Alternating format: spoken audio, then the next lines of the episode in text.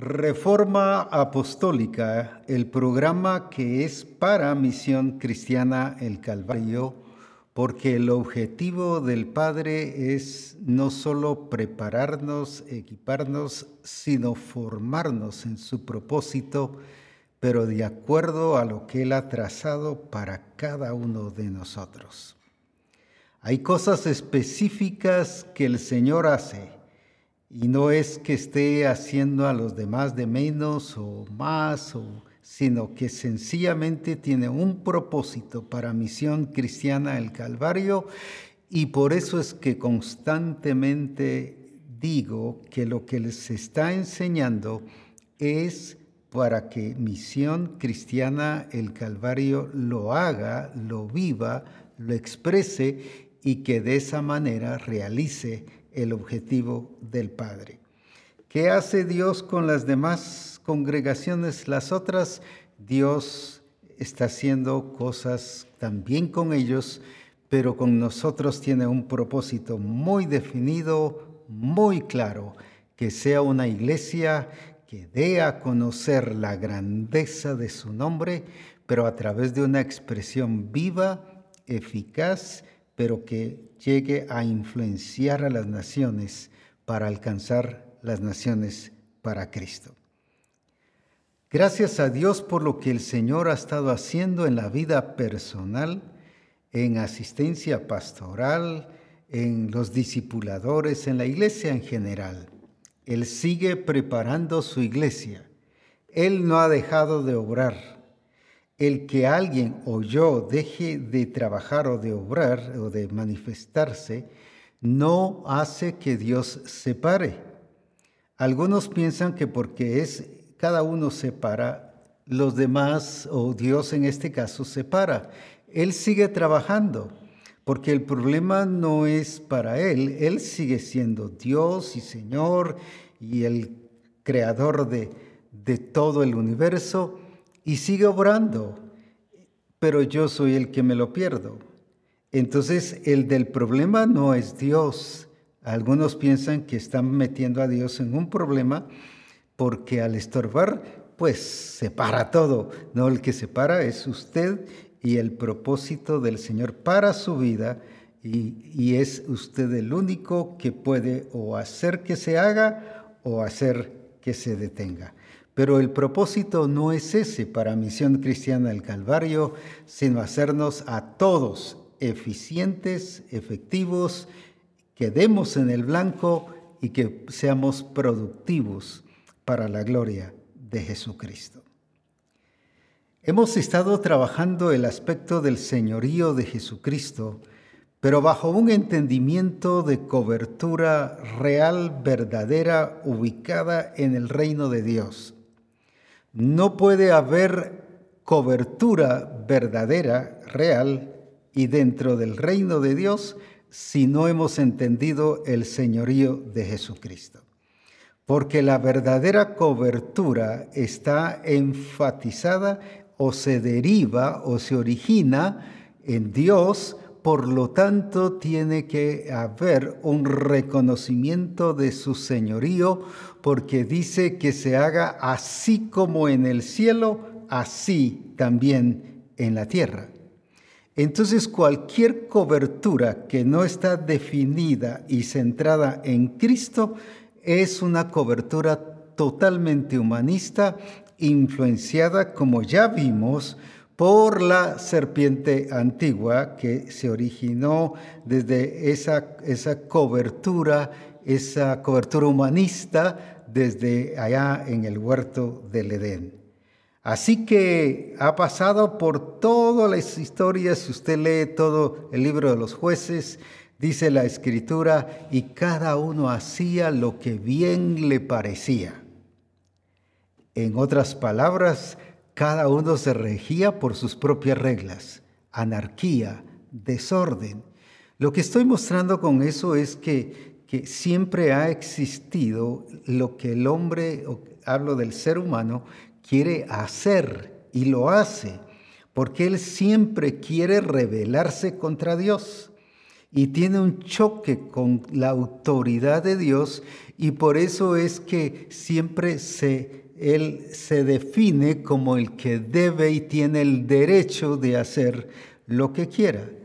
Cuando alguien se entrega al Señor, traslada ese, ese sistema, lo cual no debiese hacer así, a lo que es la vida de iglesia, porque ve la iglesia como una empresa bajo el sistema del mundo, aunque él piensa que es el sistema normal, el sistema que debe funcionar. Pero, sin embargo, la iglesia tiene sus reglas, el reino de Dios, centrado en la persona de Jesucristo y expresando la vida, el estilo, el carácter, las acciones, todo lo que es Cristo Jesús manifestándose en nuestra vida.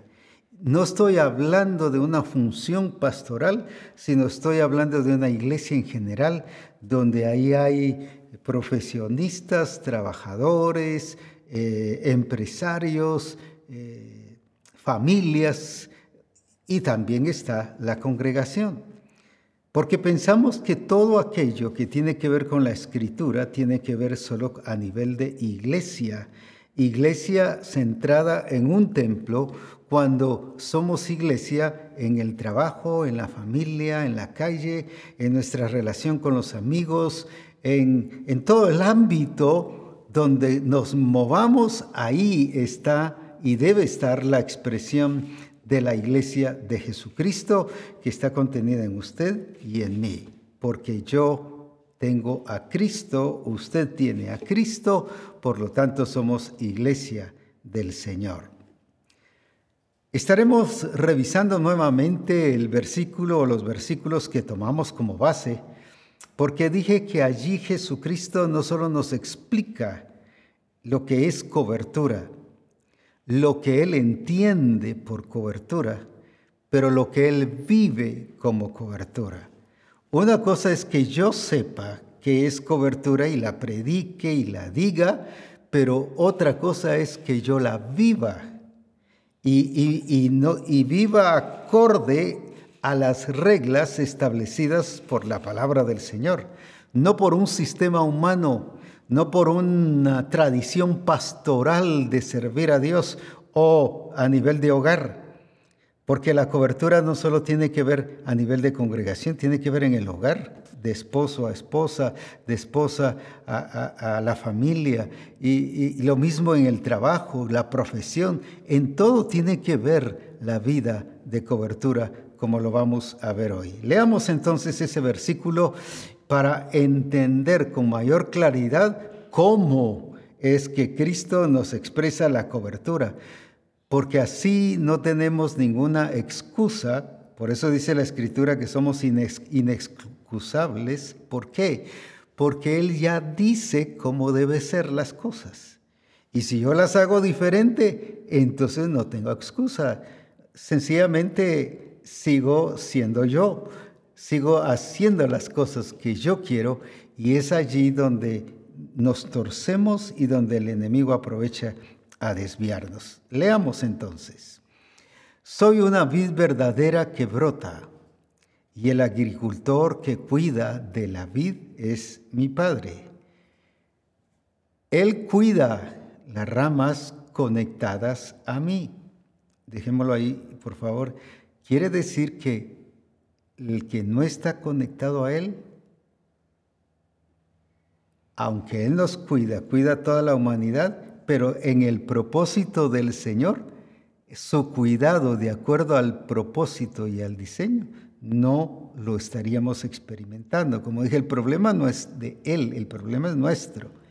Él cuida las ramas, pero ¿qué ramas? Conectadas a mí, levantando y apuntando las ramas infructuosas y podando cada rama fructífera para producir una cosecha mayor. La cobertura tiene que ver con cosecha, ese común denominador que decíamos eh, en los demás o en los anteriores programas de reforma. Y luego que dice, entonces las palabras que les he dicho ya las han ya los han limpiado. Pero luego dice, así que debes permanecer en unión de vida conmigo. Eso es cobertura. Porque yo permanezco en unión de vida conmigo. Es ese ejemplo de cómo vive él con cobertura. Porque como un sarmiento cortado de la vid no da fruto, así tu vida será estéril si no la vives íntimamente unida a la mía. Y luego, yo soy la vid que brota y ustedes son mis pámpanos.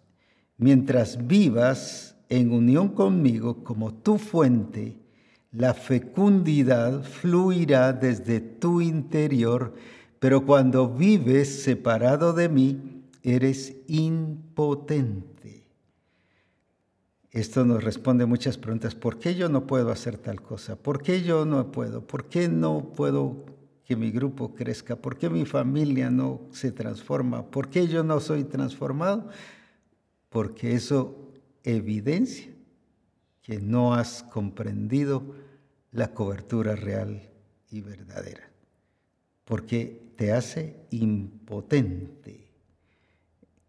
Ahora bien, entonces, qué hermoso es todo esto que estamos viendo, cómo Jesús ha vivido la cobertura o vivió aquí en la tierra bajo cobertura.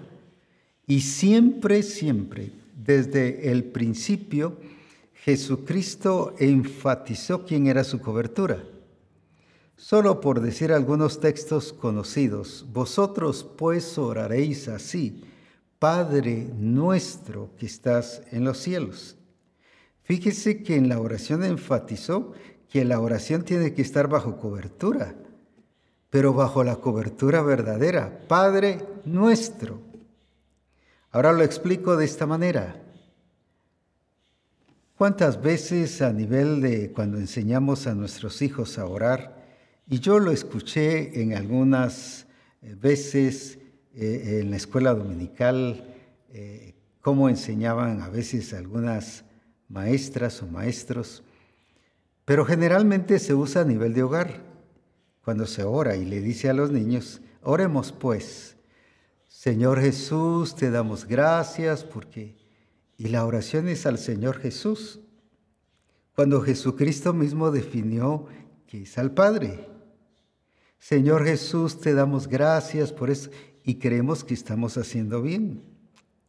Ese es orar sin cobertura, porque estamos no cambiando de cobertura, porque uno dice, pero si es el mismo Dios, es el mismo Señor, pero Él estableció el orden. Vosotros pues oraréis así, Padre nuestro. Y en la oración, cuando Él define la oración, Él dice, oraréis al Padre en mi nombre. Es en el nombre de Jesús. No es a Jesús al que hay que orar. Y algunos oran al Espíritu Santo. Tampoco es al Espíritu Santo. No porque sean menos o porque los estemos ignorando, sino porque sencillamente Él estableció un orden. Oraréis al Padre en mi nombre. Ahí está el punto, el orden. ¿Y cuántas veces oramos sin cobertura y pues después nos preguntamos por qué no se ha realizado lo que pedimos. Porque desde allí en la oración ya hay desorden. Ya no digamos en muchos cantos que gracias a Dios ya el Señor nos ha libertado de todo de muchos de esos cantos que antes nos desviaban la atención y nos distraían y creíamos que estábamos viendo la gloria de Dios cuando no, pues. Entonces, pero lo mismo es en nuestro estilo de vida, en nuestra conducta, en nuestra expresión como esposo, como esposa, así como esa, ese desorden en la oración, así vemos ese desorden en cómo actuar y cómo vivir. Como profesionista lo mismo, como empresario, y, creemos que estamos haciendo bien al estilo Saúl. Yo he hecho todo lo que Jehová me dijo, y que si cuando viene Samuel y le dice, pero ¿y ese ruido y eso que está pasando? Ah, pero eso es para adorar a Jehová. ¿Cuántas veces el desorden lo trasladamos supuestamente con el objetivo de que Dios sea adorado? Dios no es adorado con nuestro desorden. Dios es honrado y es digno de alabanza, pero dentro del orden establecido por Él mismo en su reino. Veamos cómo, hagamos un breve resumen de cómo trabajó el enemigo con Adán y Eva y vamos a Génesis capítulo 2, donde el Señor le dice a Adán, lo que debe hacer. Y veamos estas cosas que nos van a ubicar para entender mucho mejor la cobertura y evitar que nos confunda y que use, ya sea personas o cualquier otra cosa, que nos distraiga del propósito del Señor. Leamos entonces ahí en Génesis capítulo 2. Nos dice la escritura de que Dios le dijo a Adán que no debiese comer del fruto del árbol, del fruto de la ciencia del bien y del mal. Y le dice, de eso no comerás. Pero así enfatizado, no comerás. No si te gusta o si te parece, si tú sientes, si tú crees, no comerás. Y le establece ese orden, le establece lo que debía hacer de todos los demás árboles podéis comer, pero de ese no deben comer. Ahora, se lo dice Adán y se lo dice, y mire cómo principia el versículo, y mandó Jehová, o sea, no le dijo si tú quieres, si te parece, si sientes, si, si te gusta, no, no, y mandó Jehová Dios al hombre eso le está mostrando que Dios eh, miraba a Adán, que Adán y Eva estaban bajo su cobertura y diciendo de todo árbol del huerto podrás comer, podrás comer. Y ahora, ¿qué le dice allí en el siguiente versículo? Mas del árbol de la ciencia del bien y del mal no comerás, porque el día que de él comieres, ciertamente morirás. Ahora, ahí le está dando, voy a decir así, a usar un término que, usamos mucho ahora. Viene el Señor y le revela a Adán, no era solo cuál era su sentir o su deseo, le revela que era lo que quería que hiciera y que no hiciera. Le estaba dando no solo reglas, sino directrices claras para que las aplicara. Pero ya en el capítulo 3, donde ya empieza el trabajo de la serpiente, el trabajo ya de la manipulación y del engaño, ya cuando empieza a hablar con Eva, la serpiente no actuó con Adán, la serpiente actuó con Eva. Ahora, ¿por qué razón sí logró engañar a Eva. El quien pecó, según la escritura, dice que por un hombre entró la muerte y por un hombre entró la vida, hablando de, Adán y hablando de Cristo. Al quien hace responsable de esto es Adán, pero porque a él se le dio la revelación. Pero viene Adán y, y esa revelación se la pasa como información a Eva. Porque primero dice, Dios le dijo a Adán. Ahora viene Adán y se lo informa a Eva. El problema está cuando la gente no tiene revelación. Cuando yo como ministro del Señor no permito que los discípulos desarrollen la revelación dada por Dios. No estoy diciendo que con eso están buscando qué le dice el Señor y el Señor me dijo. No, el diseño y el plan y el propósito del Señor es la revelación, pero la revelación no está solo en conocerla y que yo diga, fíjese que el Señor me reveló. Eh, la revelación tiene que ver en la aplicación, en cómo lo recibo, cuando eso llega a ser mi revelación, parte de mi vida, llega a ser también lo que el Señor quiere que yo haga. Entonces revelación no es solo oír algo, los misterios del reino de Dios y que llegue con el pastor, mira el Señor me reveló. Si no está aplicando el diseño, ese diseño, aunque lo haya oído tantas veces, no es revelación a su vida, es información. Y veamos entonces lo que, lo que Eva eh, eh, le dijo a la serpiente y la serpiente le dijo a Eva. Empecemos a ver ahí. Pero la serpiente era astuta ahí dejando ese versículo, ¿por qué era astuta? Porque como dije, no trabajó Adán, al quien le dio la revelación, sino trabajó al quien tenía la información. Por eso es peligroso que usted solo tenga información, pero que no haya hecho del diseño y de lo que el Señor ha dicho su revelación. Dejando ese versículo todavía, si usted recuerda, Pablo ora por los de Éfeso, que os dé espíritu de sabiduría y de revelación, pero para toda la iglesia, no solo para los siervos de Dios, no para el pastor, es para todos. Pero ¿para qué? Para que se aplique lo que el Señor ha dicho. Sigamos ahora. La serpiente era astuta y como dije, buscó no al que tenía la revelación, sino a la que tenía la información. Más que todos los animales del campo que Jehová Dios había hecho, la cual dijo a la mujer, con que Dios os ha dicho, no comáis de todo árbol del huerto. Mire cómo manipuló la información. Pero luego dice, ya en el versículo 2, pero la mujer respondió a la serpiente y le respondió, muy bien, del fruto de los árboles del huerto podemos comer. Su información era muy clara. Pero del fruto del árbol que está en medio del huerto, dijo Dios, no comeréis de él ni le tocaréis para que no muráis. Dijo, no comeréis. Ahora viene ella y le dice, ni le tocaréis para que no muráis. Entonces veamos el siguiente versículo. Entonces la serpiente dijo a la mujer, no moriréis. Mire qué astuta. Le habló de algo que Adán y Eva no conocían, que era la muerte.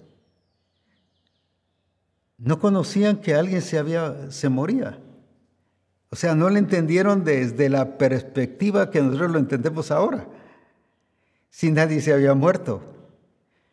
Entonces, ¿en qué consistía el hecho de la muerte?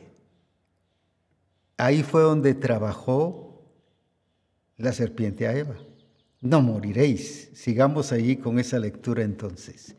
Y dice, no moriréis, sino que sabe Dios que el día que de él comáis, de él serán abiertos vuestros ojos y seréis como Dios, sabiendo el bien y el mal. Seréis como Dios. Ahí, como dije, influenció o transfirió o metió la cizaña del humanismo. Seréis como Dios. Por eso es que el hombre se considera que puede decidir y hacer todo lo que quiera con su vida que no depende de un creador, sabiendo el bien y el mal. Y luego, y vio la mujer, ahí está el punto, que el árbol era bueno para comer y que era agradable a los ojos y árbol codiciable para alcanzar la sabiduría. Como dije el lunes pasado, si eran sabios, ¿para qué estaba buscando otra cosa más? ¿Cuántos con el diseño siguen buscando en otros lados como algo más que el diseño. Mire, pura trampa del enemigo y pura influencia de la serpiente. Y tomó de su fruto y comió y dio también a su marido, el cual comió así como ella. Entonces fueron abiertos los ojos de ambos y conocieron que estaban desnudos. Entonces cosieron hojas de higuera y se hicieron delantales. Sigamos ahí, sí. Y oyeron la voz de Jehová Dios que se paseaba en el huerto al aire del día, y el hombre y su mujer se escondieron de la presencia de Jehová Dios entre los árboles del huerto. Pero ahora sigue ya más adelante Jehová Dios llamó al hombre y le dijo, ¿dónde estás tú? Ahora Dios buscando al hombre, porque el hombre y la mujer se habían escondido. Pero sigamos aquí quiero resaltar este otro punto en uno de estos versículos. Y él respondió, oí tu voz en el huerto y tuve miedo porque estaba desnudo y me escondí. Y Dios le dijo, ¿quién te enseñó? Ahí está el cambio de cobertura. Ahí está el cambio que Adán y Eva tuvieron de reconocimiento quién debía enseñarles. Que estabas desnudo, has comido del árbol del que yo te mandé no comieses. Y luego Leamos el 12. Y el hombre respondió, la mujer que me diste por compañera me dio del árbol y yo comí. Vuelvo a leer este versículo. La mujer que me diste por compañera me dio del árbol y yo comí. Sigamos ahora. Entonces Jehová Dios dijo a la mujer, ¿qué es lo que has hecho? Y, dijo la mujer, la serpiente me engañó y comí. Entonces Jehová Dios dijo a la mujer, ¿qué es lo que has hecho? Y dijo, ¿qué es lo que has hecho? La serpiente me engañó y comí. Quedemos ahí. Cuando dice, le pregunta a Adán, ¿qué pasó? La mujer que me diste por compañera fue la que me dio de comer. Y cuando le pregunta a la mujer, la serpiente me engañó y comí. Ahora ya veamos entonces ¿Quién fue engañado? Fue Eva. ¿Por qué fue engañada Eva? Mire la astucia de la serpiente. ¿Por qué no trabajó Adán? Y ya dije que era porque él tenía la revelación. Y al tener la revelación le fue dada autoridad. Entonces a quién el enemigo usó fue a la que tenía información, porque no había hecho revelación, lo cual demostró al comer del fruto y hacerle caso a la serpiente. Y dice, la serpiente me engañó. Y ella reconoce que fue engañada. Adán no fue engañado por la serpiente. Adán fue engañado por Eva. Adán pecó porque a él le fue dada la revelación. Y como dije, la escritura lo pone a él como el culpable. Por un hombre entró la muerte. Punto. En otras palabras, por Adán entró la muerte. ¿Por qué? Porque a él se le dijo. Ahora, mire la astucia del diablo no solo en las palabras, sino a quién utilizó. Lo que la serpiente no pudo hacer con Adán, lo hizo a través de Eva y lo logró. Eva sí pudo hacer lo que la serpiente no pudo hacer con Adán. Eva sí pudo hacer con Adán, vuelvo a repetir, lo que la serpiente no pudo hacer con Eva. Entonces por eso fue astuta, porque se aprovechó de alguien que sabía que sí lo podía hacer porque entendía que Adán estaba viendo a Eva, y lo voy a explicar así, con una relación equivocada. No relación equivocada como persona, porque fue Dios el que se lo dio, sino estoy hablando de la acción. Él le dio prioridad, le dio honor, le dio más honra a Eva que lo que Dios había dicho. El problema está cómo maneja el enemigo para que perdamos la cobertura correcta y pensemos que seguimos con cobertura. Utiliza relaciones equivocadas. ¿Cuántas veces los jóvenes utiliza a un novio, una novia y nos perdemos y nos distraemos y ya no queremos ni ir a la congregación, ya ni cantar, ya ni participar? pensamos que el mundo se nos vino todo encima y una relación equivocada, un accionar de esa relación equivocada y el enemigo sabe cómo hacernos perder y distraernos, porque si algo quiere el enemigo es que estemos equivocados, engañados. Recuerda lo que dice la iglesia, Pablo a la iglesia de Corinto, ahí en, en 2 Corintios 11.3 pero temo que como la serpiente engañó a Eva, Su propósito de la serpiente es engañar, para que nosotros nos perdamos, para que nos equivoquemos y para que nuestro estado sea peor que el primero. Se recuerda de aquel que fue echado fuera un espíritu malo.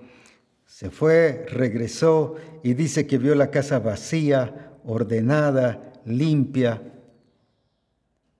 Y fue y fue a traer siete espíritus peores que él y la condición de la persona fue peor que el primero. Porque el enemigo si algo quiere es que tu condición siempre sea peor que antes. Pero por eso te saca de cobertura. Estoy hablando de la cobertura hacia el Padre, de un entendimiento de que Dios es el Señor de señores y el Rey de reyes. Él es el creador, Él es la autoridad, él es el rey, Él es el Señor. Eh, por eso es que su señorío se expresa bajo un entendimiento claro de cobertura. Entonces te saca, pero ¿cuál es su propósito? No solo que estés distraído y fuera de cobertura, sino que tu estado sea peor. Y por eso es que pecado trae más pecado y trae más pecado y trae desórdenes en tu vida personal, trae desórdenes en la familia, trae desórdenes en la congregación, trae desórdenes en el trabajo, trae desórdenes en la empresa y desórdenes en todo el ambiente. ¿Por qué les dijo el apóstol Pablo a la iglesia de, Corinto, temo que como la serpiente engañó a Eva, así vuestros sentidos sean extraviados? Extraviados es eh, perderlos, llevarlos por otro rumbo. Y uno cree que va por el rumbo adecuado. Eso, por eso habla de engaño. Uno cree que está bien, pero no está bien, porque va en el rumbo equivocado. ¿Y dónde se vio en el desorden? Porque después le llama, hágase todo decentemente y en orden. ¿Por qué el grupo de comunión familiar no crece? Porque hay desorden desorden en tu accionar, desorden en el accionar de todos, en captar la visión, tienen la información, pero no tienen la revelación. Si la iglesia no está evangelizando es porque es una iglesia que está informada, pero no tiene la revelación de que son evangelizadores por naturaleza. Veíamos el caso de Felipe la vez pasada. No fue la persecución la que lo hizo salir a evangelizar. La, persecución solo hizo manifestar aún más lo que él ya estaba haciendo en Jerusalén. Porque dice en Hechos 6 que el número de los discípulos se multiplicaba en gran manera. O sea, era parte del desarrollo, del crecimiento evangelístico que tenía la iglesia de Jerusalén. Cuando ya fue la persecución, lo único que fue a expresar era lo que él es, era y lo que él tenía a expresar a Jesucristo en todas las cosas. Por eso es muy importante eso, cuando, en otras palabras, Felipe hizo revelación lo que el diseño, lo que él sabía que era su naturaleza, él por naturaleza era evangelista. Entonces, ¿por qué la iglesia no evangeliza si tanta información que se le ha dado, tanto que el Señor ha hablado de crecimiento y desarrollo? Cuando hablo de iglesia estoy hablando incluyendo desde el pastor, esposa del pastor, grupo del pastor, todos los discípulos, porque en Jerusalén toda la iglesia era evangelizadora. No eran unos cuantos. Y lo vemos que en Damasco lo mismo. Y lo vemos así en diferentes lados, cómo las iglesias se convirtieron en evangelizadoras. ¿Pero por qué? Porque entendieron, no solo se les enseñó, sino la información llegó a ser revelación a sus vidas en el momento en que la aplicaron. Si tú no estás aplicando el diseño, sea de evangelización o de sanar enfermos o de echar fuera demonios o de manifestar el poder de Dios o de expresar a Cristo y revelar a Cristo, solo tienes información y estás en un riesgo tremendo, que estás en mucha posibilidad de ser engañado. Porque a quién engañó? A los que tenían información no solo a Eva, sino a los de Corinto, y así podríamos narrar diferentes casos donde fueron engañados. ¿Por qué? Porque no hicieron revelación. Entonces, por eso es que es sumamente peligroso el no aplicar lo que el Señor dice, lo que el Señor está diciendo que se haga. Por eso fue peligroso para Adán y para Eva. Eva fue engañada y engaña a, Adán. Pero vuelvo otra vez a resaltar cuántas veces el enemigo utiliza personas muy cercanas donde tenemos una relación en el cual es mayor que lo que nosotros reconocemos al Señor. Por ejemplo, puede ser tu carro, puede ser tu familia, puede ser tu tiempo. Uh, no, yo no tengo tiempo. No, pastor, no me diga nada más, pero no tiempo ni para orar, ni para leer la escritura, ni para cantar, no tengo tiempo para nada. ¿Tu tiempo es tu Señor? Quiere decir que no has entendido cobertura, aunque se te ha enseñado cobertura. Ahora, ahí está el punto entonces cuando solo tenemos información, estamos propensos a ser engañados. Estamos, es, un, es una zona de peligro donde estamos a expensas de que la serpiente nos engañe. Si nosotros leemos en Apocalipsis capítulo 12, del 9 al 12, veamos quién es esa serpiente. Ya, mire, al, al principio nos habla de la serpiente en Génesis y en Apocalipsis también nos habla de la serpiente, pero aquí lo explica mejor. Leamos ahí en Apocalipsis. Y fue lanzado fuera el gran dragón, identifica quién es ese, la serpiente antigua, y todavía lo pone más claro, que se llama Diablo y Satanás, pero ¿qué hace? El cual engaña al mundo entero.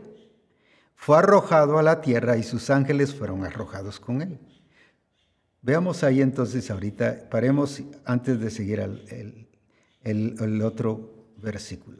¿Qué hace la serpiente antigua que se llama diablo y Satanás, el cual su función es engañar? Quiere decir que no solo engañó a Eva, sino engaña presidentes, gobernantes, ministros, congresistas, esposos, esposas, pastores, apóstoles, profetas, evangelistas.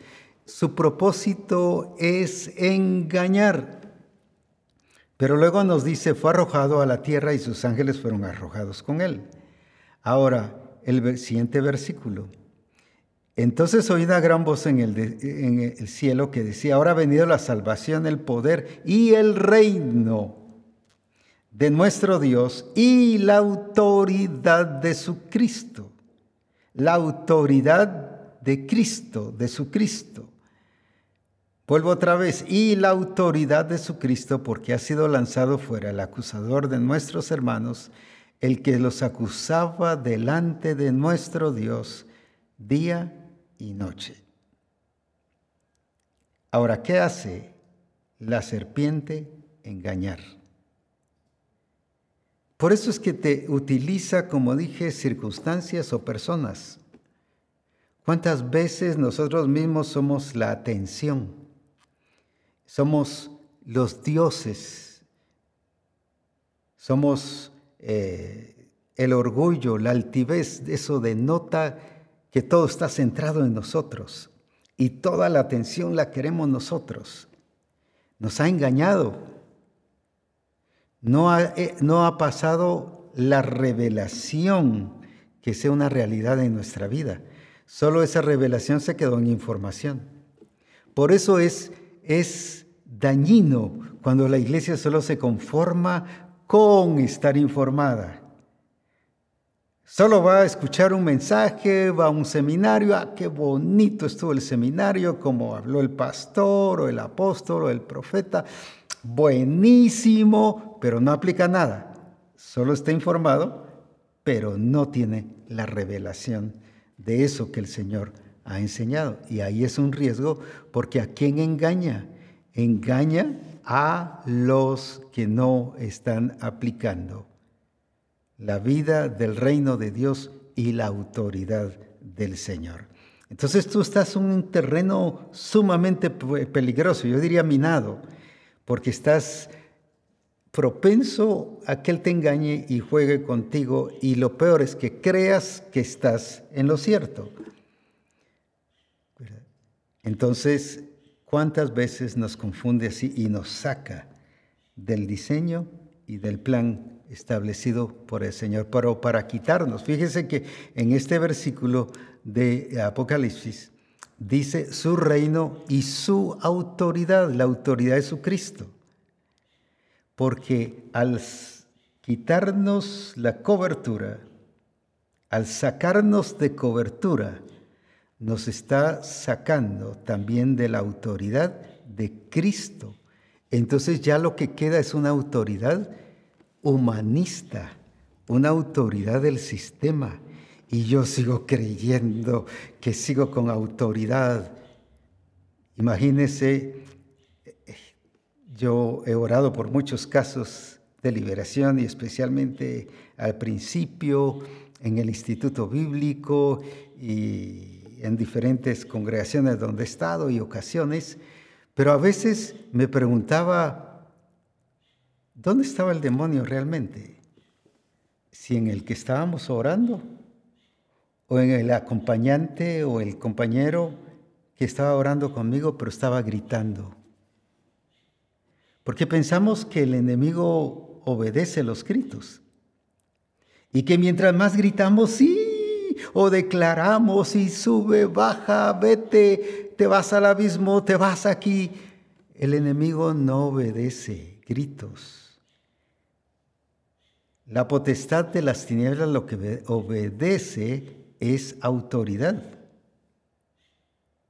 Por eso es muy importante el que yo me mantenga en la autoridad de Dios, pero me mantengo en la autoridad de Dios si estoy en su reino. Por eso ese versículo de Apocalipsis es muy clave.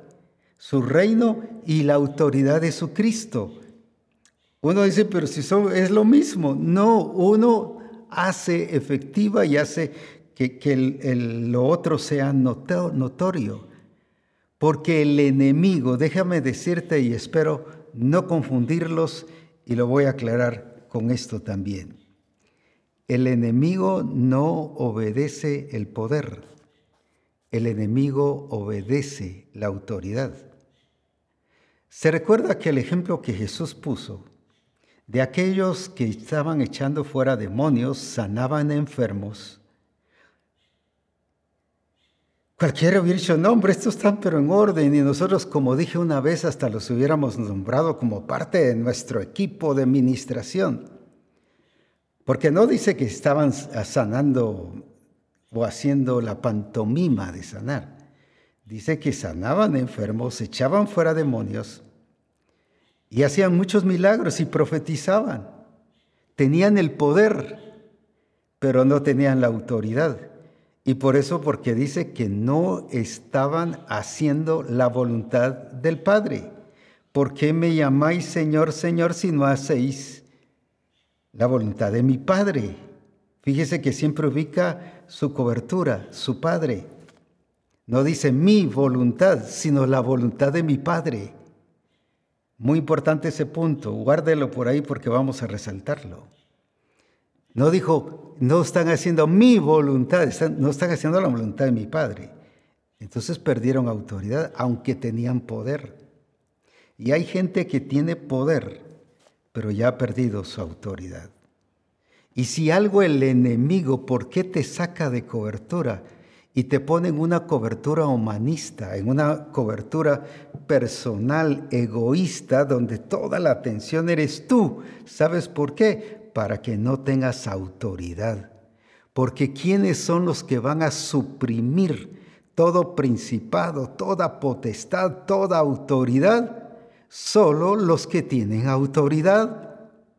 ¿Y quiénes son los que tienen autoridad? Los que están bien ubicados y entendidos y viviendo la revelación de una cobertura exacta, perfecta, como es hacia el Padre.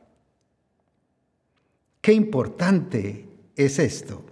Y lo voy a explicar ahorita en relación a, varios casos que ya hemos hablado en otros programas de reforma, pero ahora lo vamos a aplicar sobre esto. Veamos el caso de Felipe. Voy a mencionar varias cosas que ya sabemos. Felipe, por ejemplo, llega a Samaria en Hechos 8 con una preparación y un entendimiento buenísimo y bien centrado en su madurez, en su desarrollo, pero con un entendimiento de cobertura. ¿Por qué lo digo así? Porque él entendió el ser guiado por el Espíritu. Una, y entendió el expresar su naturaleza vuelvo otra vez a, mencionarlo, de ser un evangelizador, no porque haya sido enviado, sino porque esa era su vida, ese era su estilo. Aunque allá también servía mesas en Jerusalén, ese voy a llamarle así, ese privilegio local no lo distrajo de su expresión en su naturaleza. Hay quienes se distraen que porque ahora ya tocan la guitarra, tocan el teclado, ya cantan, ahora pues ya no hacen todo lo demás, se pierden en la evangelización, se pierden en sanar enfermos, se pierden en orar por, por espíritus, por las personas que están influenciadas por espíritus inmundos. No expresan el poder de Dios, porque el poder es para ser testigos. Y recibiréis poder y me seréis testigos, pero la autoridad es para vencer al enemigo. Ahora, por eso es muy importante el entender esto, pero ni una ni la otra me debe dejar de funcionar y de expresarme, sino debe, debo utilizar cada cosa en su área, en su respectivo lugar, para que yo eh, funcione de acuerdo al reino de Dios. Ahora, eso es lo que el Señor quiere. Entonces viene Felipe el privilegio no lo distrajo. ¿Cuántas personas solo porque ya están recogiendo la ofrenda en el templo? Ah, ya estamos sirviendo al Señor. Y, de alguna manera sí, pero no lo es todo, solo es algo, una pequeñísima cosa. Ya tenemos un gran privilegio y servimos a Dios. O están en la puerta eh, saludando a la gente y es nuestro servicio y están centrados allí cuando descuidan su expresión de Cristo. La pregunta es, ¿a cuántos ha evangelizado? ¿Cuántos enfermos ha sanado? ¿A cuántas personas ha orado por espíritus inmundos? Porque dice, y estas señales seguirán a los que creen, no a los apóstoles solamente, no a los profetas, no a los pastores, no a los evangelistas, sino a todos los que creen. Y ahí entra usted. O sea, esa es una expresión de la vida de Cristo y de la gloria de Cristo porque es nuestra naturaleza. Entonces, qué importante cuando yo no hago eso, yo no estoy usando ni el poder ni la autoridad. La escritura dice que el Señor le dio a los discípulos poder y autoridad. No solo les dio, les dio poder, sino les dio autoridad también para que echasen fuera espíritus inmundos. Porque vuelvo a resaltar, la potestad de las tinieblas solo le hace caso a los que tienen la verdadera autoridad, no a los que gritan, no a los que asumen que por haberse les dado un privilegio ya tienen la autoridad. No es porque se les fue a instalar como pastores o como apóstoles o como profetas que por eso tienen la autoridad. No, la autoridad viene cuando yo entiendo que estoy sometido a la autoridad. Por ejemplo, tenemos el caso del centurión. Ahí nos explica bien cómo se tiene autoridad.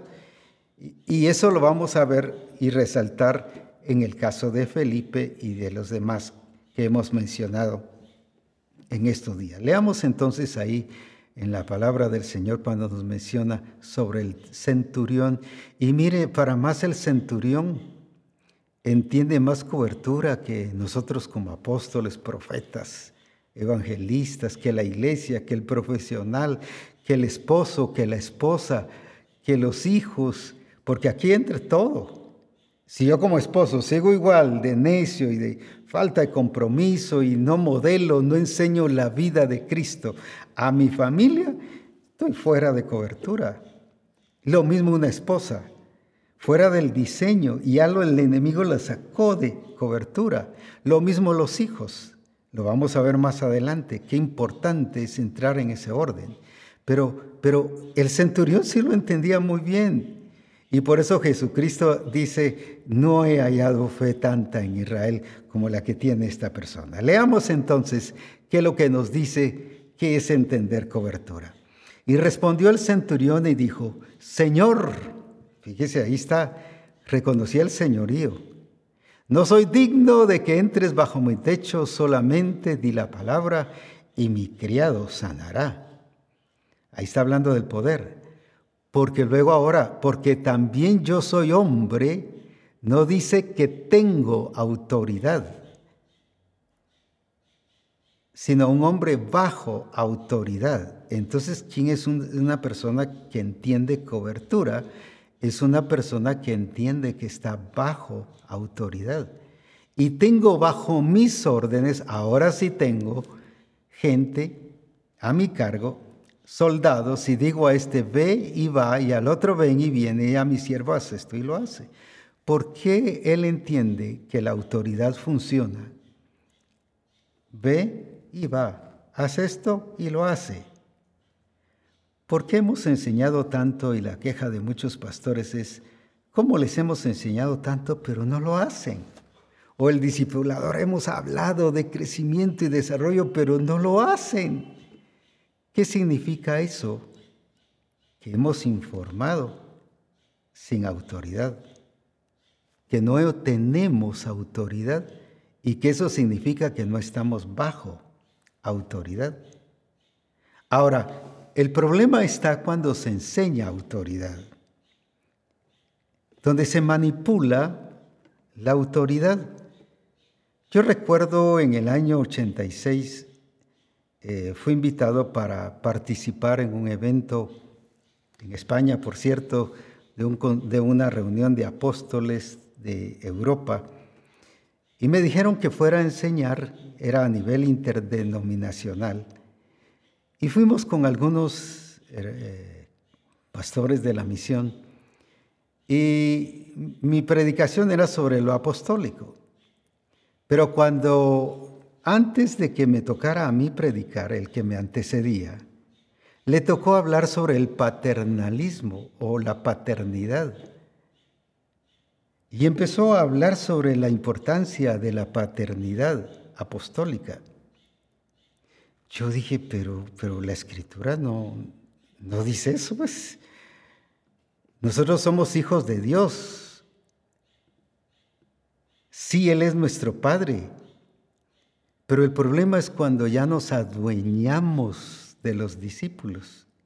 Y utilizó aquel versículo donde Pablo habla de, de Timoteo, mi hijo en la fe. Pero al revisar la vida, cómo encontró Pablo a Timoteo, ya lo encontró con fe. Dice que su abuela Loida le había enseñado y su madre dice la fe no fingida, o sea, lo encontró ya, ya bien fundamentado, bien establecido. Entonces cuando habla de mi hijo en la fe, no está hablando de paternidad, sino está hablando de alguien que preparó y que formó a nivel ministerial. ¿Por qué razón digo esto con toda validez y con toda solvencia y con toda eh, veracidad? Nunca Timoteo le llamó padre a, Pablo. No hay ni un versículo donde diga mi papá Pablo.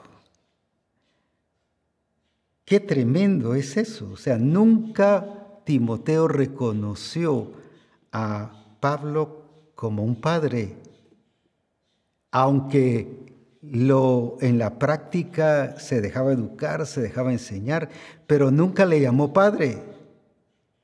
Pero él decía, yo dice, en la misión donde trabajo, o sea, en la misión del, del que me antecedía en esa conferencia, ahí se hace lo que yo digo y lo que dice mi esposa.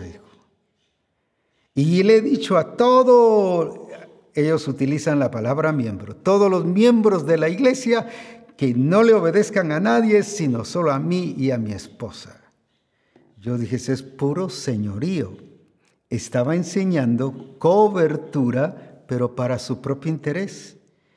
Y la mayoría de pastores cuando enseñamos cobertura es para que nos obedezcan a nosotros, se sometan a nosotros por nuestro propio interés, para que, para que nos hagan caso a nosotros y, que nosotros, digamos, están bajo cobertura.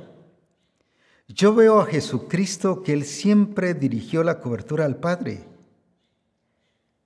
¿Por qué dijo que estos eran hacedores de maldad, volviendo al caso de los que tenían el poder, pero sin, sin vivir la vida del reino? Porque no hacen y no dice mi voluntad, sino la voluntad de mi Padre. Mire hacia dónde dirigió Él la cobertura. En cambio, cuando enseñamos cobertura es que no hacen lo que yo digo, no hacen lo que yo quiero, no hacen lo que yo les enseño, no hacen siempre es hacia adentro, intereses personales. Y esa es una cobertura humanista y peligrosa porque ya te engañó la serpiente y estás desviando y sacando a la congregación o a la esposa o al esposo, si es en la familia o en la empresa, a los que están trabajando contigo o dejándote llevar por ese engaño. Y entonces no estás viviendo la vida del reino. Por eso es sumamente peligroso el permitir que el enemigo nos engañe y nos saque de la verdadera cobertura, la cobertura que es en Dios. Por ejemplo, él cuando habla en Juan 17 siempre habla del Padre, el Padre que me envió, y no solo en Juan 17, sino todo el tiempo está hablando de él. Él siempre enfatiza que fue enviado. Él no dice, aquí vine yo, el Padre me envió, pero aquí hago lo que yo quiero. No, el hacer tu voluntad, oh Dios mío, me ha agradado. Imagínese. El que está bajo cobertura entiende que es al Padre y que hacer su voluntad, no la voluntad de las autoridades delegadas, sino la autoridad del Padre. Lo que Él dice es lo más importante. Y vuelvo entonces con Felipe. ¿Por qué Él llega a Samaria y cuando llega a Samaria se pone a evangelizar y a predicar, dice, a Cristo en Hechos 8.5 y les predicaba a Cristo. ¿Pero por qué? Porque ese era su estilo de vida. Ahora, ¿fue enviado por un apóstol? No. ¿Fue enviado o comisionado para que del comité de evangelismo para que fuese a evangelizar? No. Entonces, ¿por qué lo hizo? Porque fue guiado por el Espíritu. Él no dijo, bueno, como no fui enviado, ni a mí nadie me ha enviado, así que yo estoy libre de todo esto. Como muchos tratan de escaparse y de esconderse en que como nadie los envió, no están haciendo nada. Esa es falta de cobertura y es un engaño de cobertura. Y asumes que estás bajo cobertura. Pero ahora viene entonces y llega y dice que, se armó una gran fiesta, solo estoy parafraseándolo. Y hubo gran gozo en aquella ciudad porque los enfermos sanaban, la gente se convertía, los endemoniados eran libres, la gloria de Dios se manifestó ahí. Pero mire lo que es estar bajo cobertura. Pero luego dice que el ángel del Señor le dijo que fuera hacia el desierto. Lo estoy parafraseando también. Y allá se fue a encontrar con un etíope que iba leyendo Isaías. Y le habla al etíope. Pero lo que quiero resaltar es, no, no, no, no, no. Ángel, Tú puedes ser enviado del Padre, pero aquí, en Samaria, el Señor me está usando a mí. Esta gente que se convirtió, el Señor me la dio a mí. Él no se hizo ni hizo a nadie ahí propiedad de él. Que muchos ministros hoy, no, no, no, a este no me lo toques, porque el Señor me lo dio y cualquiera que quiera hablar con él, primero tiene que hablar conmigo. Nos hacemos propiedad de la gente. Y lo mismo los esposos con las esposas, no, no, no, el Señor, no, no, no, no, no vas a hacer nada con el Señor si no hablas conmigo. Y cualquier cosa tienen que hablar conmigo primero. Entonces, si va a orar, si va a leer la escritura, si va a servir al Señor, tiene que, que hablarle a Él primero. Si ella es iglesia, Él también es iglesia. Pero entendemos mal cobertura. Y creemos que si no nos dicen, se pasan encima de nosotros sobre la cobertura porque olvidamos que somos cobertura delegada. Y el que entiende verdadera cobertura entiende que es al Señor. Claro, no estoy hablando de oportunistas que dicen, bueno, ahora pues le voy a decir al pastor que el Señor me dijo y él tiene que entender que el Señor me dijo. O sea, no es para usar, sino el otro también está falso y, con hipocresía usando su, su entendimiento de cobertura. No estoy hablando de esa mala cobertura. Alguien dirá, sí, pero entonces se da mucho lugar al error. Y, es que el Señor cuida de su iglesia. ¿Acaso porque hay billetes falsos? Voy a hablar a nivel de Guatemala o de Estados Unidos. Si hay quetzales o dólares falsos, usted ahora ha tirado todo el dinero y no, ¿para qué quiero dinero si hay falsos? Usted tira el falso, pero utiliza lo verdadero. Por eso es muy importante. Y a veces decimos, no, no, es que hay mucho riesgo. No, el riesgo está cuando yo estoy guiando a una cobertura hacia mí. Felipe no dijo, no, no, no, aquí ellos, el Señor me los dio y son míos. Jesús dijo, de los que me diste, tuyos serán. Yo los he cuidado, les he dado tu palabra y como quien dice, aquí están no se adueñó de los discípulos. Y nosotros nos hemos adueñado de la iglesia. Y por eso cuando el Señor o el Espíritu Santo dice, debes de salir, no, no, no, no, aquí no. Si a mí me ha costado esta gente. Si supiera apóstol todo lo que he sufrido con esta gente. Ahí se adueñó.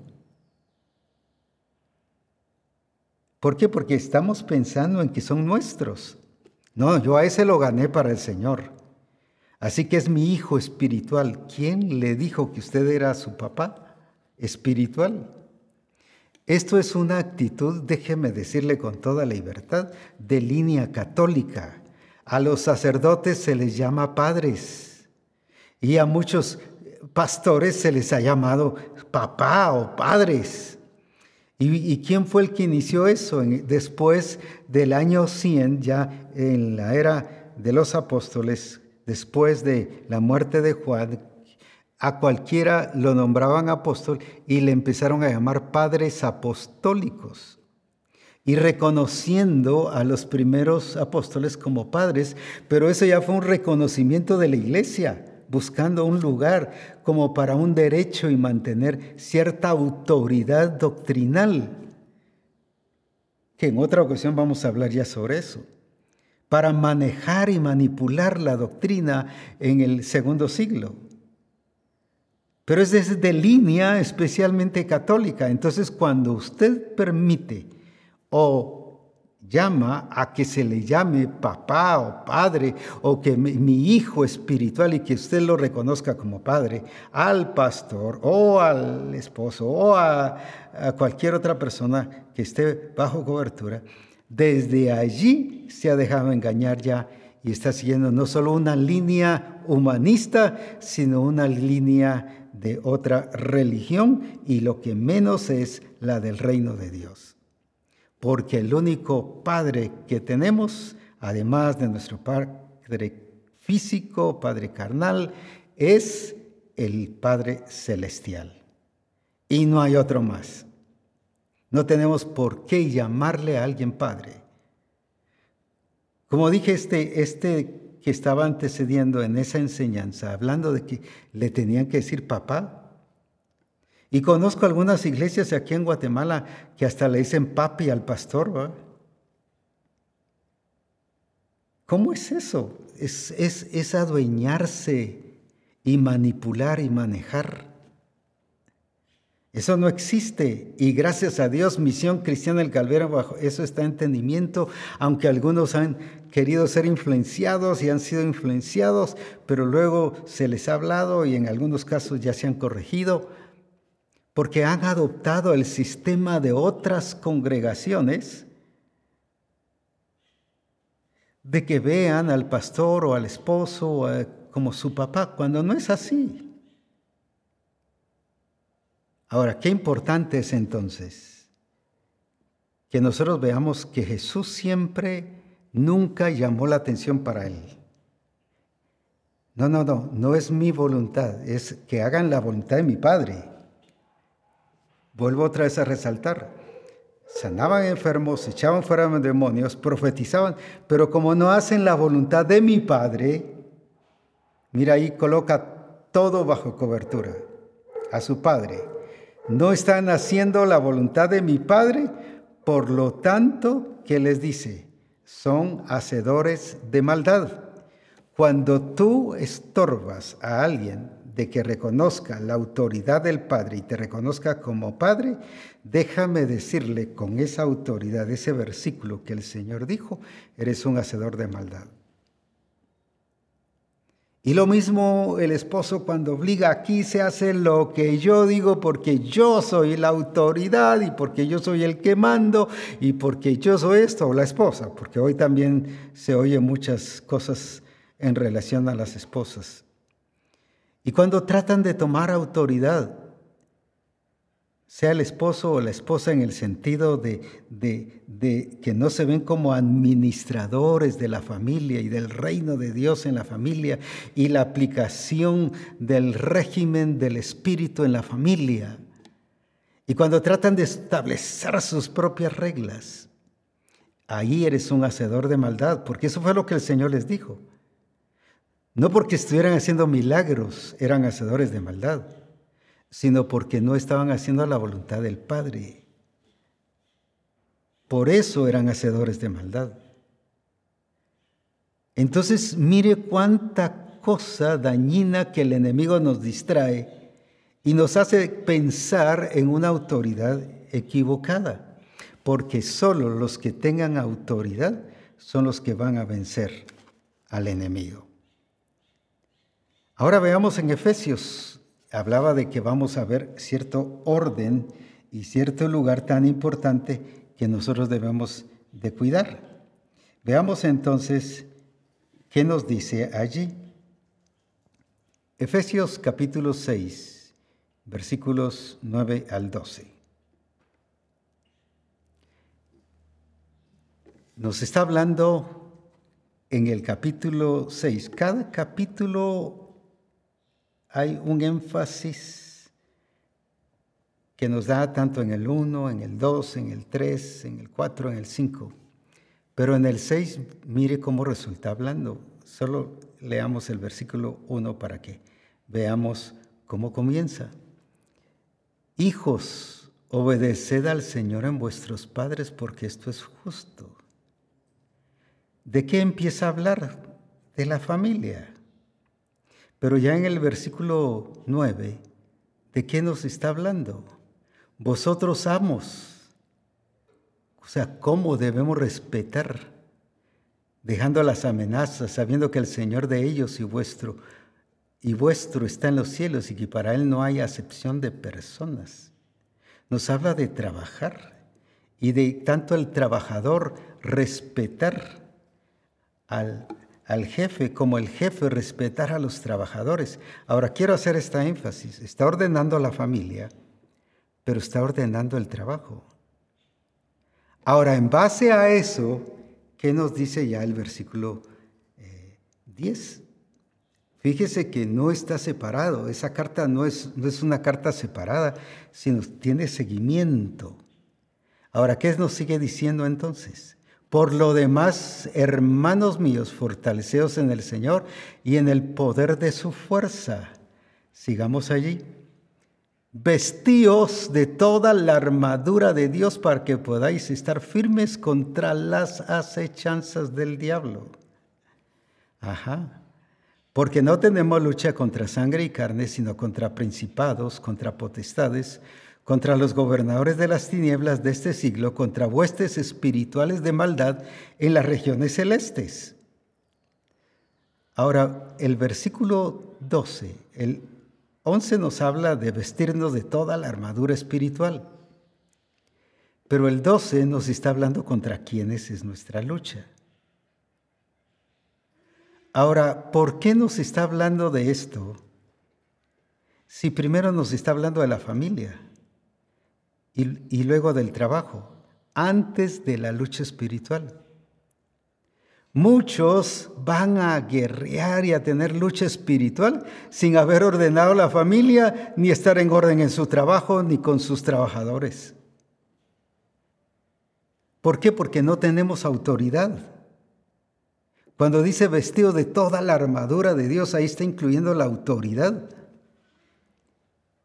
Pero primero establece orden, primero hay que ordenar la familia, primero hay que ordenar el trabajo.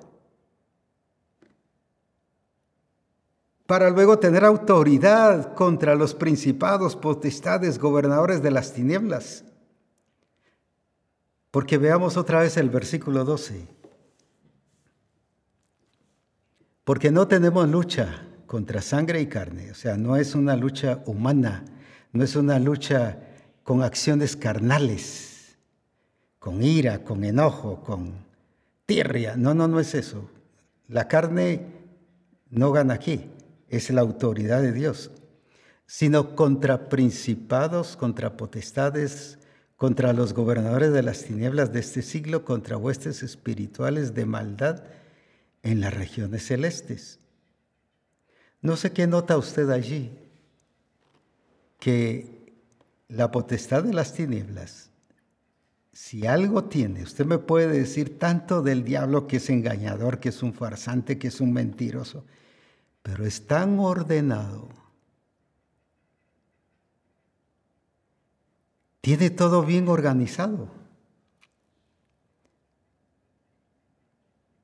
Principados, potestades, gobernadores de las tinieblas, huestes espirituales en los aires todo un orden, una jerarquía exagerada. La pregunta es, ¿cómo tienes tu casa? ¿Ordenada? ¿Todo funcionando en su lugar? ¿En el lugar que corresponde bajo el reino de Dios? ¿Cómo está tu empresa? ¿Tu profesión cómo está funcionando? ¿Ordenada? Y la otra pregunta, ya dirigida a los pastores, ¿cómo está la congregación? ¿El diseño está bien presentado? ¿Bien planificado? No por ti, tus planes, porque Dios tiene sus propios planes. Por ejemplo, le dijo a Ezequiel, muéstrales el diseño pero muéstrales entradas, salidas, y le da todas las medidas y le da todo, o sea, un orden tremendo. Así explicas y les revelas a la congregación el diseño. Lo que veo es que el enemigo nos gana mucho en el orden. Y podemos hablar lo que querramos del diablo, pero si algo tienes ordenado. Lo que la iglesia hoy en día está tan faltante. Si te llegasen a, pedir el libro de contabilidad, ¿está ordenado? No, no, espéreme ahorita, déjeme una semana, 20 días, un mes para arreglarlo. No, Él está ordenado. Todo, mire, jerárquicamente funcionando bien. Qué tremendo. ¿Cómo es eso que el enemigo es más ordenado que nosotros como iglesia? Que tenemos el Espíritu Santo, la palabra, el diseño verdadero, la vid verdadera, y en casa vivimos desordenados, cada uno hace lo que quiere, eh, el esposo si quiere es responsable, si quiere no, la esposa igual, los hijos igual. Cuando todo debe ser ordenado, hágase todo decentemente y en orden. Ahora, qué importante es entonces, mire, una jerarquía exagerada, bien trazadita. No se combina principados ni con potestades. Para la iglesia muchos cuando habla de demonios y espíritus inmundos y principados y potestades, es lo mismo, son espíritus inmundos. No, aquí dice que no. Pues son espíritus pero todo jerárquicamente.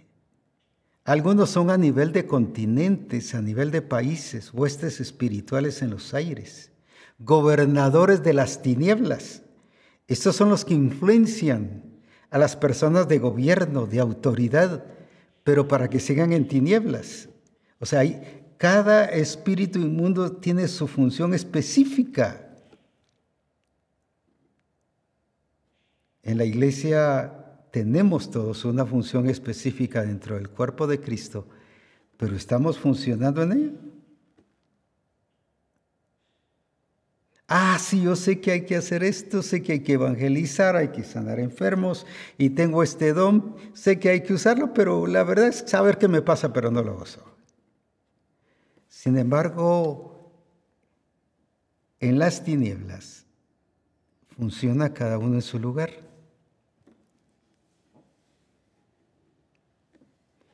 Eso da vergüenza, para hablarlo así con franqueza. ¿Cómo es eso que alguien que engaña y que es farsante es tan ordenado en su jerarquía y en la función de cada uno? Y nosotros que tenemos la verdad y al que es la verdad y al que es el Señor de señores, en casa un desorden tremendo. No estoy hablando de que la ropa esté regada, podría ser que sí. Estoy hablando de función. En la iglesia cada uno hace lo que quiere, el que toca canta lo que quiere. Y muchas cosas así. El pastor hace a veces lo que quiere. Mire cómo nos desenfoca y nos quita autoridad. ¿Por qué el enemigo respetó a Jesús? No solo porque llegó con la espada del Espíritu, que es la palabra de Dios que le dijo, escrito está Satanás, porque él entendió que Jesús estaba bajo cobertura y que era alguien de autoridad, respetó la autoridad. Por eso es que en 2 Corintios nos habla de la importancia de de eh, no, que el enemigo no gane ventaja en nosotros. Pero mire por qué. Segunda Corintios o Primera Corintios 2 nos dice sobre esto, que el enemigo no gane ventaja. Entonces, qué importante es que nosotros podamos entender y atender todo aquello que el Señor nos ha dicho, es 2 Corintios 2.10.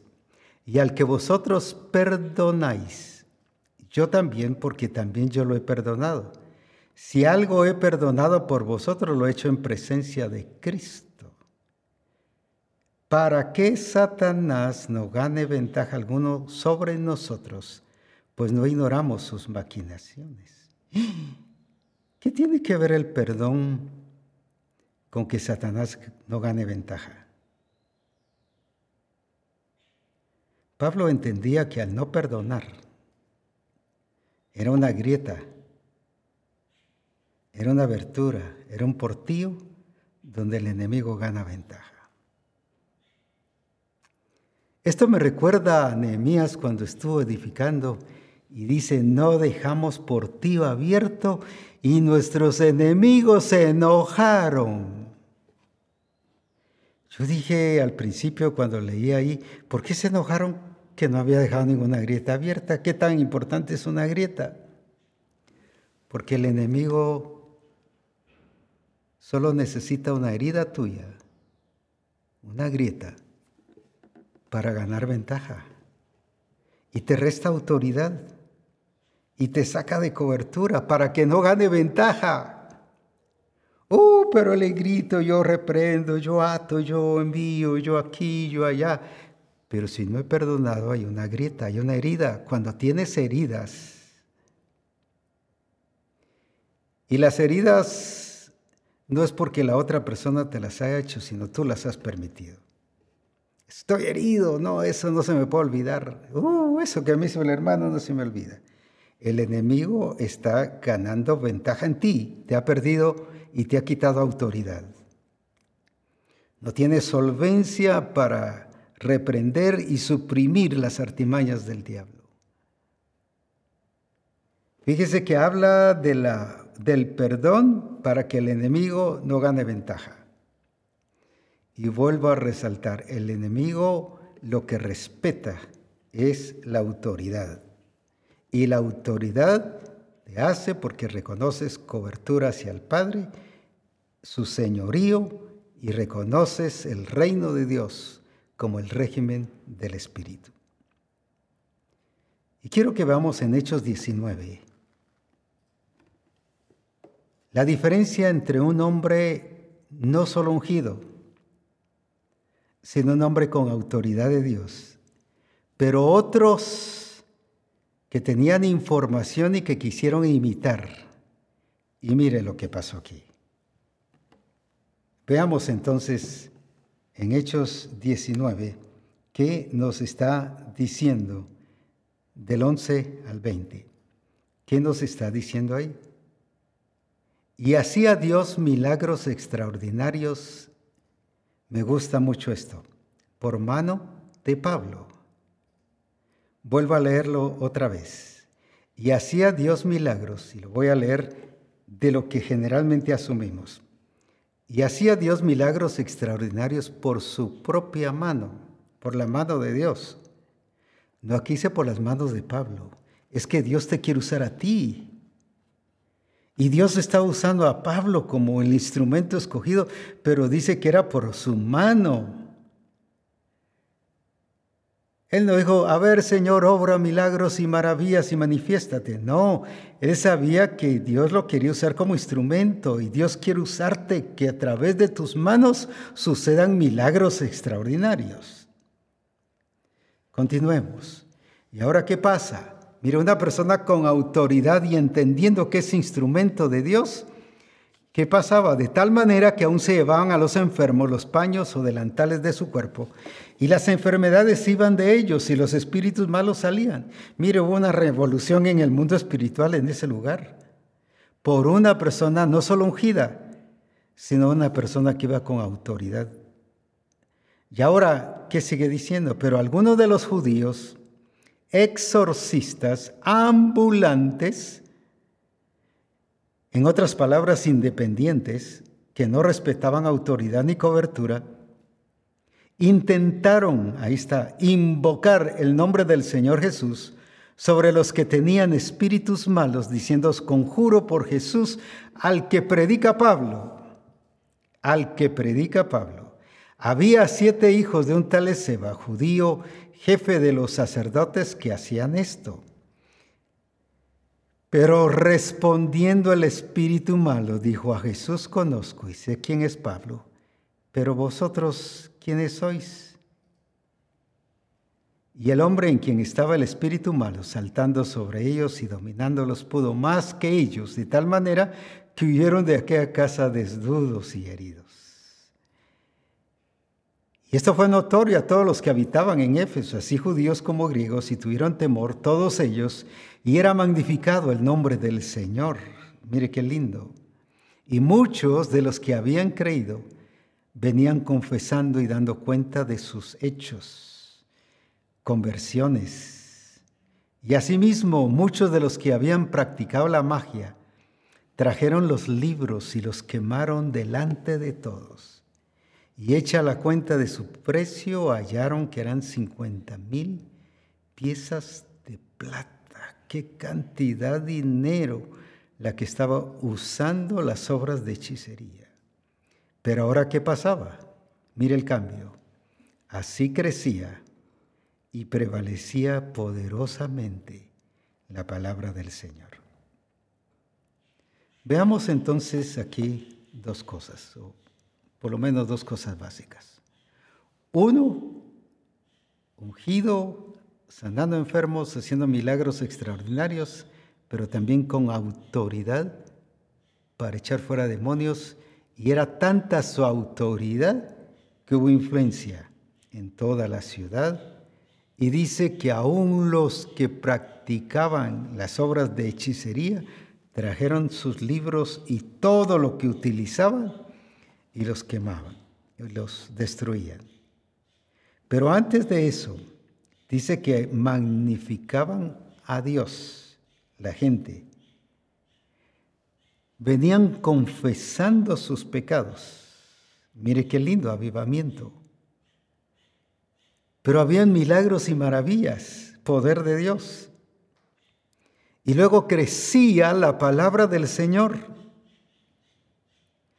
¿Qué es eso? Expansión, crecimiento, desarrollo. ¿Pero por qué? Por alguien que estaba bien sólido, bien establecido en la expresión de la manifestación de Dios y que era un instrumento de Dios, pero alguien que iba con la autoridad de Dios. Pero ahora miremos el otro lado. Gente ambulante, gente que intentó, que quiso imitar. En otras palabras, gente independiente. Cuidado con la gente independiente. Es un riesgo. No, no es un riesgo, es, está mal la gente independiente, porque imita y quiere hacer lo que hacen los ungidos y los que están con autoridad. Pero me encanta esta parte cuando el mismo demonio dice, a Jesús conocemos y sabemos quién es Pablo pero ustedes, ¿quiénes son? En otras palabras, a ustedes no los conocemos. ¿Sabe qué quiero decirle? Que, que los demonios conocen al ungido de Dios y al que tiene la autoridad de Dios. Pero a los que no son, no tienen estas dos cosas, no los conocen. Es que en el reino de Dios se manifiesta y se expresa la gloria de Dios con los que están usando el poder de Dios y la autoridad de Dios. Pero en la potestad de las tinieblas, en las tinieblas, ¿sabe que se mencionan los que tienen el poder de Dios y los que tienen la autoridad de Dios y los conocen, los identifican? Pero a los que no están bajo autoridad,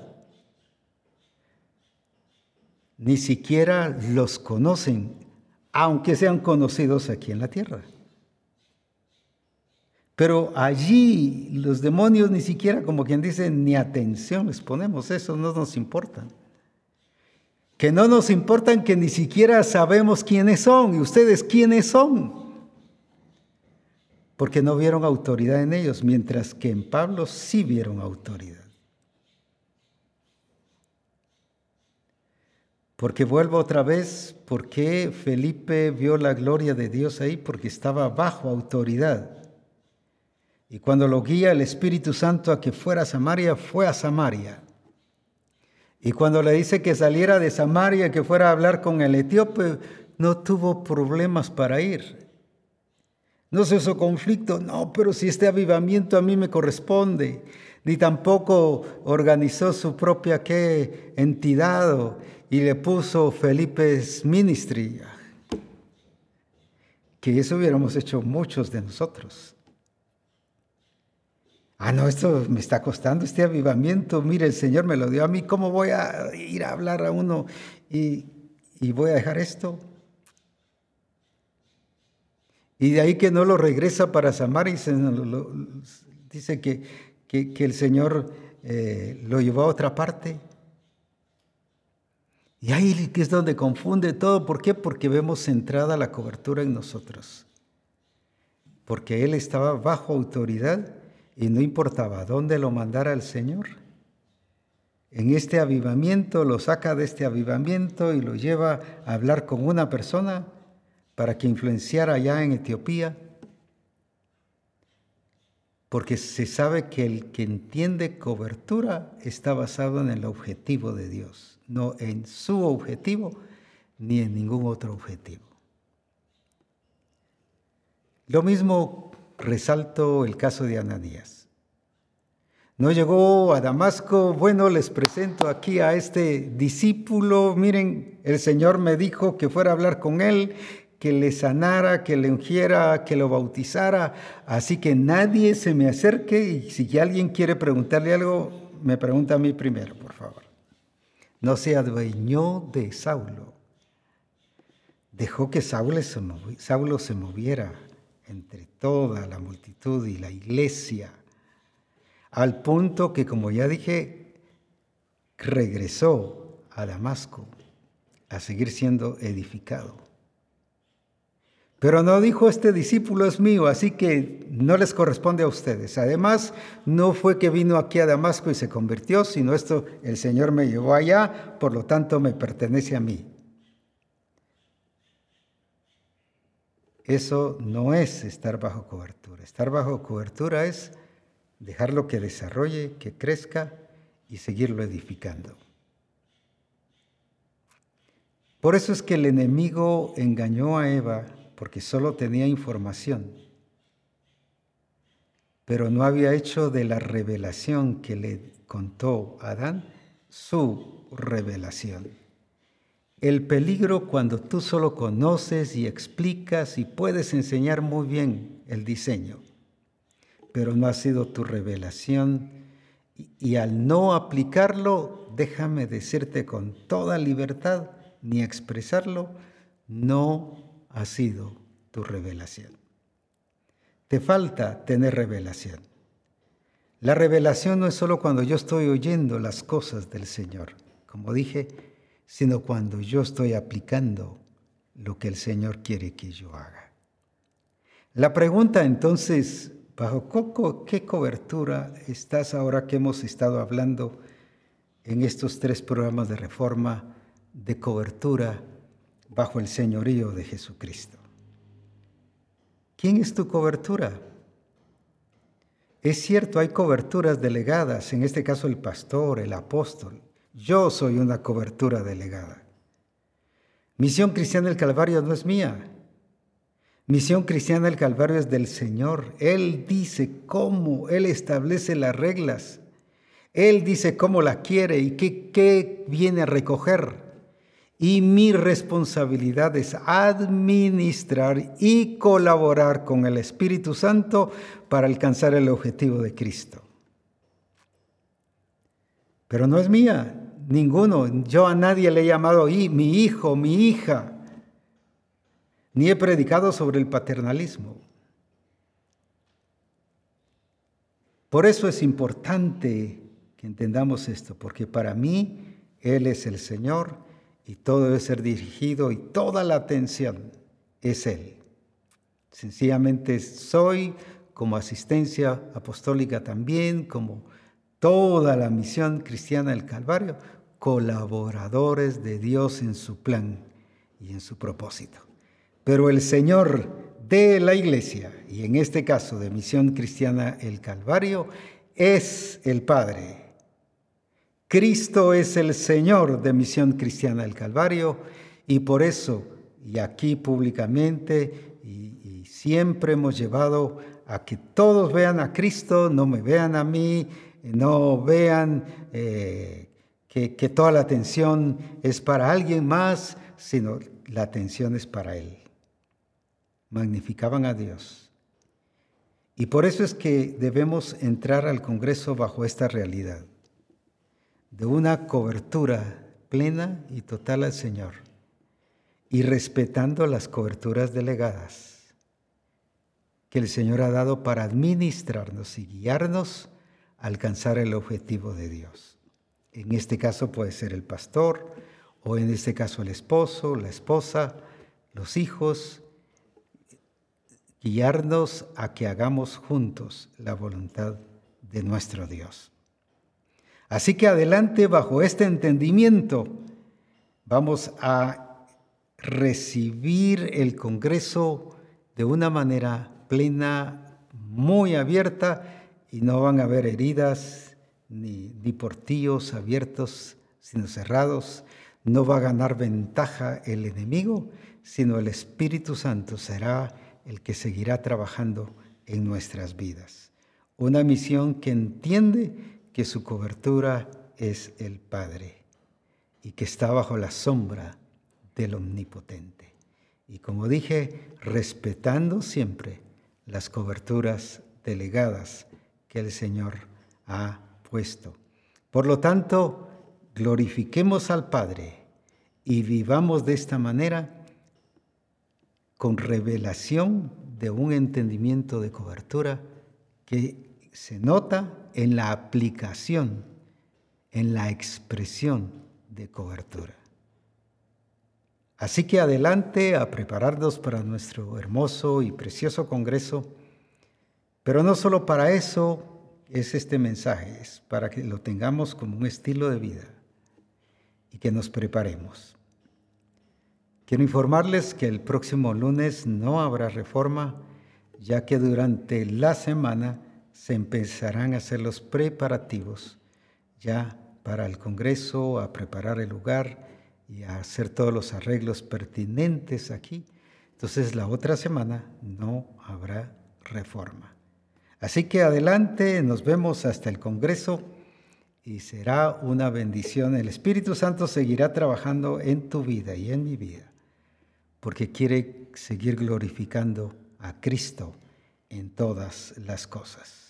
Bendiciones en todo y que disfrutemos de esa gloria de Jesucristo en todas las cosas.